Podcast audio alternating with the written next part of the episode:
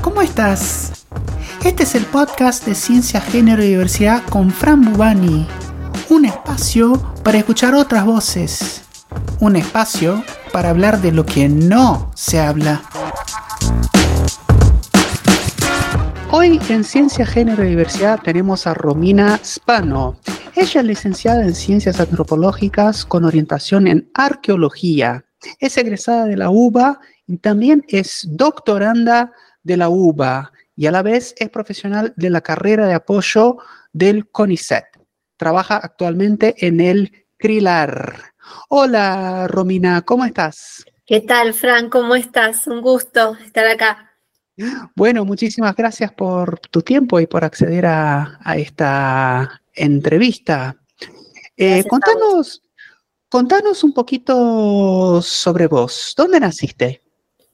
Bueno, yo nací en la ciudad de Buenos Aires, soy porteña, eh, viví siempre en barrios del sur de, la ciudad de Buenos Aires, como La Boca, Barraca, Parque Patricios, y bueno, tengo un sentido de pertenencia muy fuerte en relación a esos lugares, pues también mi familia siempre vivió ahí. Eh, vengo de, de la clase trabajadora, de una familia eh, en la cual, bueno, mis viejos ahora están jubilados, pero eh, mi mamá fue empleada de comercio, eh, mi papá fue gastronómico y bueno, ahora tengo un hermano que actualmente trabaja en la industria textil. Ese fue como, digamos, mi, mi origen. ¿Y cómo fue tu experiencia en la escuela? ¿Cómo transitaste la escuela? Bueno, desde el jardín eh, asistí a la escuela pública, o sea, desde el jardín hasta la eh, educación de posgrado, ¿no? Eh, y ese es uno de, es uno de mis orgullos, porque fue, por, digamos, por decisión de mi familia, por, por, fuertes convicciones, ¿no? De, de, lo que tiene que ser la escuela pública. Y para mí, bueno, fue una experiencia muy linda, sobre todo en la infancia, eh, fui al Jardín de Infantes Quinquela Martín, em, después hice la primaria en el Normal 3, la secundaria en el Normal 5, em, y bueno, tengo muchos recuerdos lindos de la educación inicial y, de la primaria. y eso en la, es en la ciudad de Buenos Aires, ¿verdad? Siempre en la ciudad de Buenos Aires, sí. Bien, bien. ¿Y tu interés por la ciencia cuándo nació? Eh, bueno, creo que de alguna manera y sin saberlo fue de muy chiquita.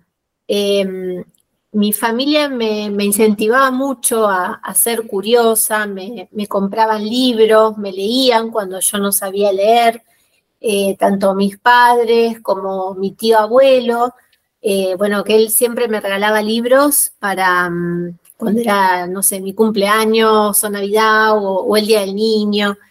Y bueno, no sé, a los tres años eh, ya me sabía nombres y características de animales, eh, empezaba a interesarme por, los dinosaurios, eh, por lo que en ese momento se llamaba los, hombres de la edad de piedra, por el antiguo Egipto, no sé, me gustaba la mitología griega. Y me acuerdo de que un regalo que tuve a los seis años, em, fue un, juego de química para niños y bueno, ahí me volvía loca con, las pipetas, los tubos, los frasquitos, haciendo experimentos. Es uno de los regalos así que recuerdo con, mucho cariño. Y después, bueno, fui, eh, yo pienso que todo eso fue contribuyendo a, mi formación o a, despertar mi interés, ¿no? Por la historia y por, por el pasado. Vos mencionás el juego de eh, de química. Vos sabés que yo también tuve un par de juegos de química, ¿eh? Ah.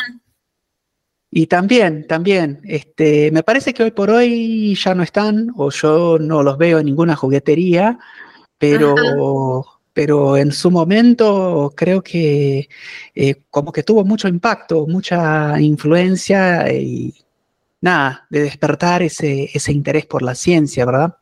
Sí, era, mm, seguir las instrucciones o, incluso experimentar por tu cuenta y ver de golpe cómo se producían efectos, eh, estaba buenísimo y además estar en contacto en sí, ¿no? Con, con los materiales, decías, uy, esto es, no sé, azufre, em, estaba, estaba muy bueno.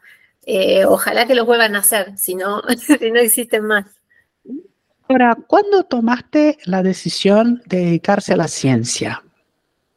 Eh, bueno, mira, em, yo también de chica eh, fui socia de una biblioteca infantil, me leía tres libros por, por semana y eh, siempre me gustaron mucho las historias de, no sé, las novelas de pirata, de viajes en el tiempo, cuentos de terror, bueno, toda una mezcla de cosas. Y una vez me topé con un libro que contaba la historia de un, un, hombre, una persona, que a principios del siglo XX había descubierto eh, unas ruinas mayas en el medio de la selva. Y yo dije, quiero hacer esto, quiero descubrir ruinas mayas. O sea, bueno, esa era la idea que yo tenía en ese momento de lo que era la arqueología. Claro, claro. Y bueno, con una locura, con la consiguiente alarma de parte de mi familia, eh, que lo que me preguntaban era de qué vas a vivir. Y, si tenemos en cuenta, claro, como, qué lindo, pero ¿de qué vas a vivir? no, no, no conocían el CONICET. Claro, y no, pero además pensá que eh, yo viví mi adolescencia en los 90, o sea, eh, en pleno neoliberalismo, los primeros 20 también, eh, con niveles de desocupación altísimos, ni hablar de cómo se... Era el momento en el que se mandaban a lavar a, eh, los platos a los científicos, ¿no? Y científicas. Entonces no era una pregunta tan alocada.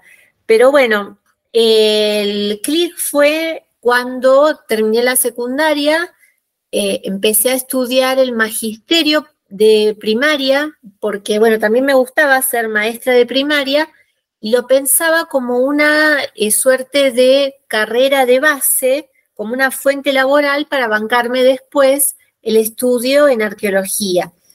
Y bueno, hice un cuatrimestre en el magisterio y no, lo dejé porque había cosas que no iban con, mi carácter. Y ahí, eh, o, que tenían que ver con cómo era la cuestión institucional, verticalista del, del, sistema educativo. Y ahí empecé a estudiar ciencias antropológicas en la UBA, ya que no existe la, mm, la, carrera de arqueología en la Universidad de Buenos Aires como tal.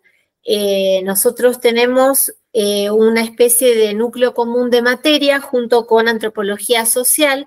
Entonces, de hecho, se estudia en la Facultad de Filosofía y Letras y es una base muy, muy humanística, ¿no? Muy, muy social.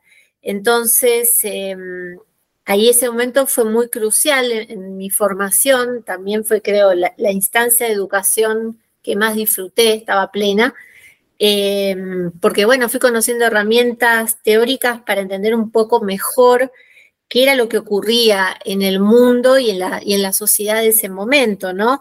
Eh, a partir de, no sé, lectura de, autores como, como Gramsci, como Marx, como, bueno, autores argentinos como Alberto Reyes González, Rodolfo Kusch, y entendí que ese conocimiento me daba también una responsabilidad, ¿no? Porque no, no puedes ser indiferente a lo que ocurre a tu alrededor, eh, sobre todo en términos de conocer el origen de las desigualdades sociales y cómo se sostienen en el tiempo, ¿no?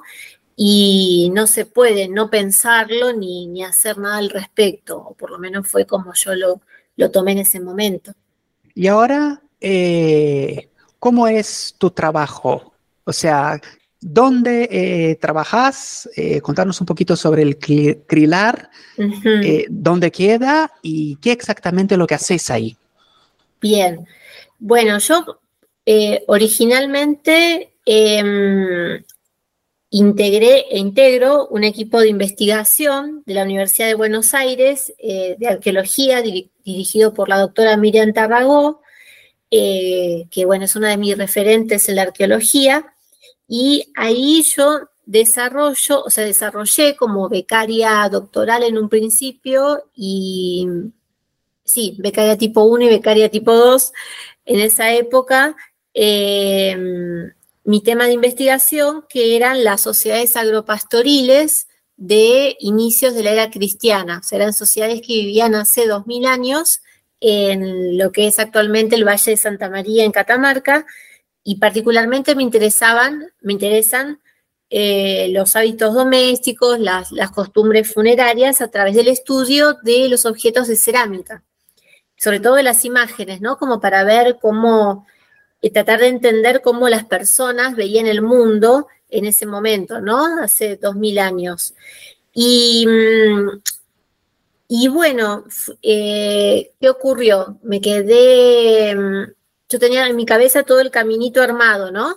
De, bueno, tengo la beca doctoral tipo 1, beca tipo 2, postdoctoral, ingreso a carrera. Bueno, ¿qué pasó? No me salió la postdoc hace, varios años. Entonces, me tuve que dedicar a trabajar de otras cosas. Y en ese sentido, bueno, ingresé en, el, en, la gestión pública, en el Ministerio de Cultura de Nación.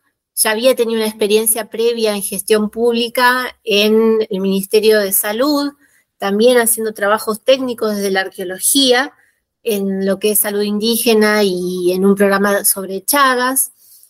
Em, y bueno, y ahí en el Ministerio de Cultura de Nación me especialicé en registro y documentación de colecciones eh, que es el tema que me, convoca también hasta hoy.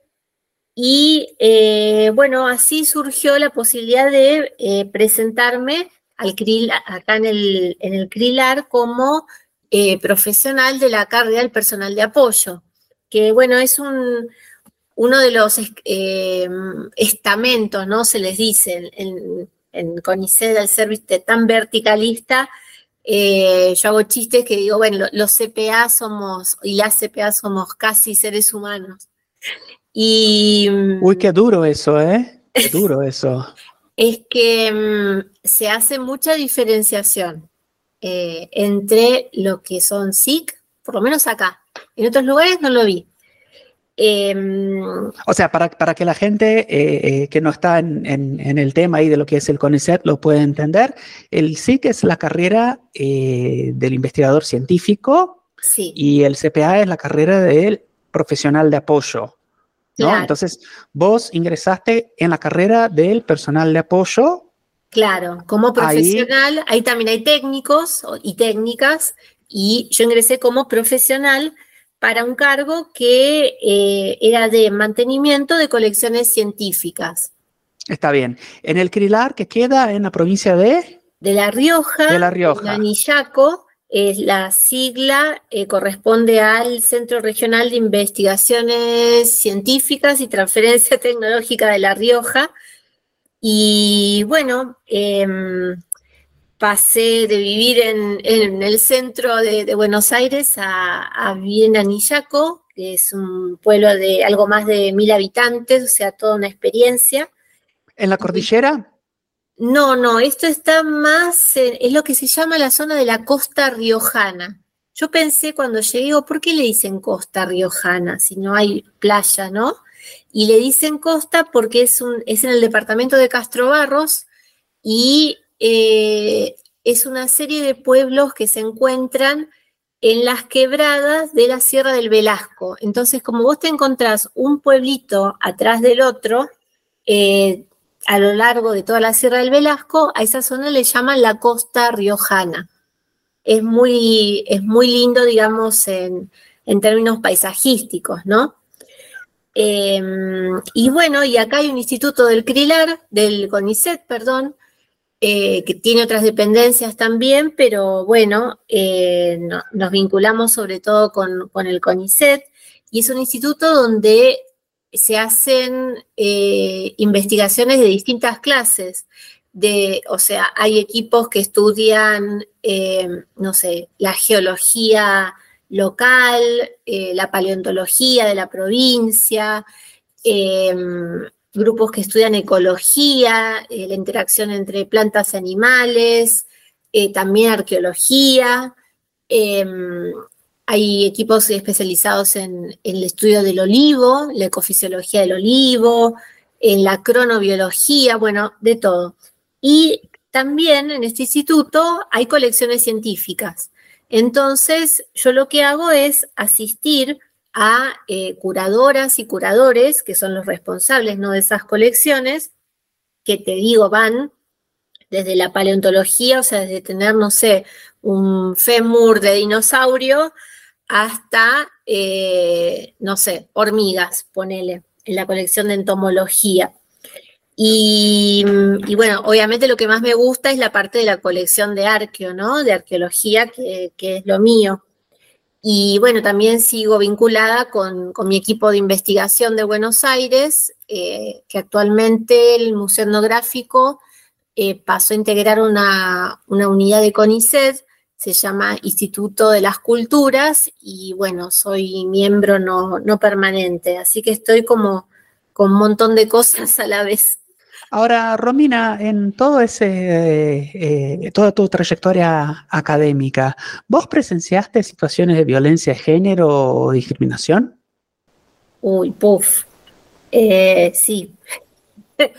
Mm, varias. Em, a ver, la arqueología de por sí es un ámbito en el que se dan algunas situaciones de convivencia en condiciones que no son óptimas en cuanto a comodidad, privacidad, eh, por ejemplo, cuando estás en campamento, ¿no? En un espacio alejado, inhóspito, no estás cerca de, lugares eh, donde, donde vivan personas. Entonces, eso de alguna manera es como que constituye un escenario en el que ocurren situaciones que a lo mejor en otros ámbitos no, no se darían.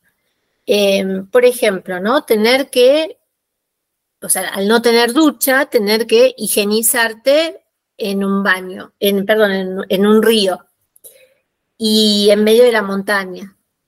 Y bueno, y después enterarte de que eh, compañeros varones habían estado, no sé, espiándonos a, bueno, a varias chicas que habíamos ido juntas a, a bañarnos mediante instrumentos ópticos de medición, ¿viste? De los que se puede ver desde lejos. Y, que nos lo dijeran a la vez, ¿no? Y mm, bueno, eso fue hace mucho tiempo, eh, pero era como. En el momento nos indignamos, pero ahí quedó, ¿no?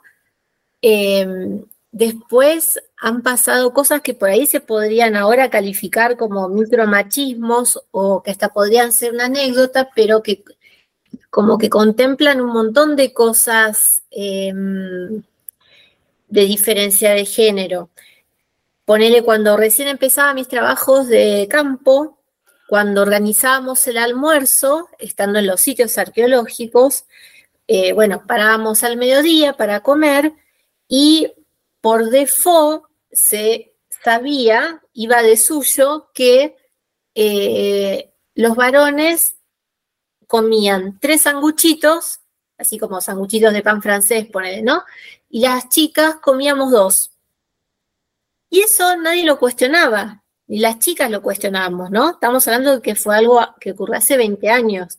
Mm. Es más, los varones se quedaban sentados y las chicas preparábamos el almuerzo y era como algo natural, que se quedaran sentados, le poníamos mayonesa al, sándwich y se los íbamos pasando.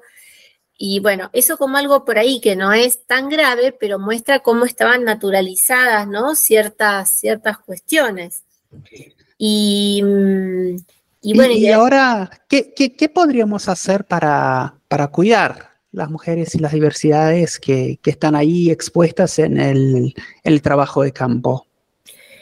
Bueno, yo creo que eh, hay que poner a disposición las herramientas con las que contamos, como, no sé, el protocolo contra la violencia laboral de CONICET, que si bien no es específico de género, eh, bueno, es la herramienta formal que se tiene, o sea, leerlo de manera conjunta, trabajarlo, eh, conversar previo al trabajo de campo sobre cuáles son nuestros derechos y cómo, cómo cuidar nuestra integridad tanto física como psicológica. Y eh, bueno, por suerte, o mejor dicho, por las luchas ¿no? que se vienen llevando a cabo en los últimos 15 años, eh, las nuevas generaciones tienen más armas para sostener sus derechos. Pero creo que además hay algo que hay que sostener, que es la solidaridad entre las compañeras mujeres y pertenecientes a diversidades, ¿no? Ya que somos las que potencialmente podemos estar en situaciones de mayor vulnerabilidad y ahí pienso que el compañerismo es muy, es muy importante. Lamentablemente no, no siempre se da. Y bueno, desde que el año, desde el año pasado, que soy eh, una de las delegadas de ATE por el CRILAR y que eh, empecé a formar parte del grupo de mujeres y ciencias de ATE, eh, bueno, aprendo todo el tiempo. me siento muy acompañada por, por el colectivo de, de, mujeres y disidencias y también encuentro ayuda ante dudas que, que puedan ir surgiendo. Y sí, es, eh, yo creo que la, la, sororidad eh, es, es, fundamental, ¿no? Y lo que vos comentaste también es un punto importante porque eh, no, no, no es garantía de tener perspectiva de género tener una mujer en, en, en, altos cargos, ¿no? O sea, tener una jefa mujer no garantiza que eh, tengamos perspectiva de género o que tengamos un ambiente libre de violencia. Así que eso, también es, es, es, algo para reflexionar y, para seguir profundizando, ¿no? Sí. Eh, ahora, eh, Romina, te hago una última pregunta. ¿Qué le dirías a una persona joven, a una mujer joven o disidencia que quiere dedicarse a la ciencia o a la tecnología, pero tiene dudas porque, bueno, eh, escucha siempre que eso es, es cosa para varones. ¿Qué le dirías a esa persona? Bueno, justo el caso de la arqueología, durante mucho tiempo se pensaba, se, asociaba mucho a los varones eh, socialmente, ¿no? Quizás una construcción que tiene que ver, no sé, ponerle con la imagen de Indiana Jones, eh, entonces, por eso también llamaba mucho la atención eh, dedicarse a la arqueología siendo mujer. Yo lo que le diría es que en general es que no, no lo duden si es que lo sienten como, como su vocación, eh, que, es, que es una aventura, el trabajo científico, obviamente con sus dificultades y con sus tropiezos, que ahora estamos mucho mejor que antes, pese a todo lo, lo que hay que remontar Em, estamos mucho mejor que en la época en la que yo empecé a estudiar y además que es muy satisfactorio trabajar en lo que a uno le gusta y eh, también devolver a la sociedad de alguna manera lo que el Estado argentino invirtió ¿no? en nuestra educación y particularmente en el caso de la arqueología, que si bien se puede ver, o sea, digamos, con la definición eh, tradicional de, bueno, del estudio de eh, el pasado del ser humano a través de los restos materiales. Pienso que la arqueología también lo que, lo que puede mostrar es que otros mundos, otras maneras de entender el mundo y de vivir en el mundo fueron posibles y que son posibles. Y en ese sentido es algo muy, muy liberador eh, y es político a la vez. Entonces, eh, bueno, que, le den para adelante y, y nada, que es, es una aventura muy linda. Ahora, Romina, vos mencionaste la figura de, Indiana Jones como modelo masculino hegemónico, cultural de, la arqueología. Ahora, pensando, yo, me quedé ahí pensando eh, si hay algún, algún modelo femenino y lo único que se me ocurre es eh, el personaje Lara Croft. Sí, exactamente que es increíblemente sexualizado, ¿no? El personaje y no sé, no sé si está muy bueno presentar eh, un modelo femenino en arqueología como Lara Croft. ¿Vos qué opinás de eso? Totalmente de acuerdo. Eh, me acuerdo cuando surgió que eh, decíamos, uy, bueno, por lo menos se va a mostrar una arqueóloga. Y claro, era, o sea, Angelina Jolie, que es, el, es la protagonista de la película, que era el estereotipo de eh, la belleza hegemónica em, y nada que ver con, las realidades nuestras. O sea, si vos ves las escenas de la película, que bueno, que ella está siempre como impecable y es súper eh, sexualizada y demás, y el trabajo nuestro es, es muy arduo. Y mm, entonces eh, creo que por suerte no, no prendió tanto. Creo que se lo sigue asociando más con, con Indiana Jones, lo cual tampoco está bueno, pero bueno, de a poquito se van desarmando, ¿no? Estas imágenes, o bueno, por lo menos creo que se van desarmando, pese a que de chica me encantaba Indiana Jones también. Pero necesitamos, además de, los modelos masculinos, modelos femeninos y también mostrar a, toda la diversidad que hay en, ciencia y tecnología en, todas las áreas, ¿no? Así que eh, fundamental seguir visibilizando. Romina. Totalmente. Muchísimas gracias por tu tiempo. No, por favor, muchas gracias a vos, Fran. Un placer y felicitaciones por, por el laburo que estás encarando. Muchas gracias. Bueno, felicitaciones por tu trayectoria profesional y por seguir abriendo camino en un área que es también tradicionalmente masculina. Totalmente. Ojalá que haya en algún momento alguna serie tipo Samba de Paca Paca, pero con alguna arqueóloga o alguna diversidad arqueológica. Bueno, lo vamos a anotar ahí, dejar registrado. Ahí hablamos con, ahí hablamos con Romina Spano, que es licenciada en Ciencias Antropológicas, es egresada de la UBA, doctoranda de la UBA y profesional de la carrera del personal de apoyo del CONICET, trabajadora en el CRILAR. Esto fue Ciencia, Género y Diversidad con Fran Bubani. Acá hablamos de lo que no se habla. Acá escuchamos otras voces. Compartí este podcast para que el mensaje llegue a más personas. Seguime en las redes sociales. Estoy en Instagram, arroba franbubani.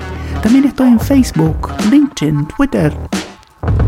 ¿Querés contar tu historia acá? Escribí a podcast.frambubani.ar. Gracias por escuchar. Chao, hasta la próxima.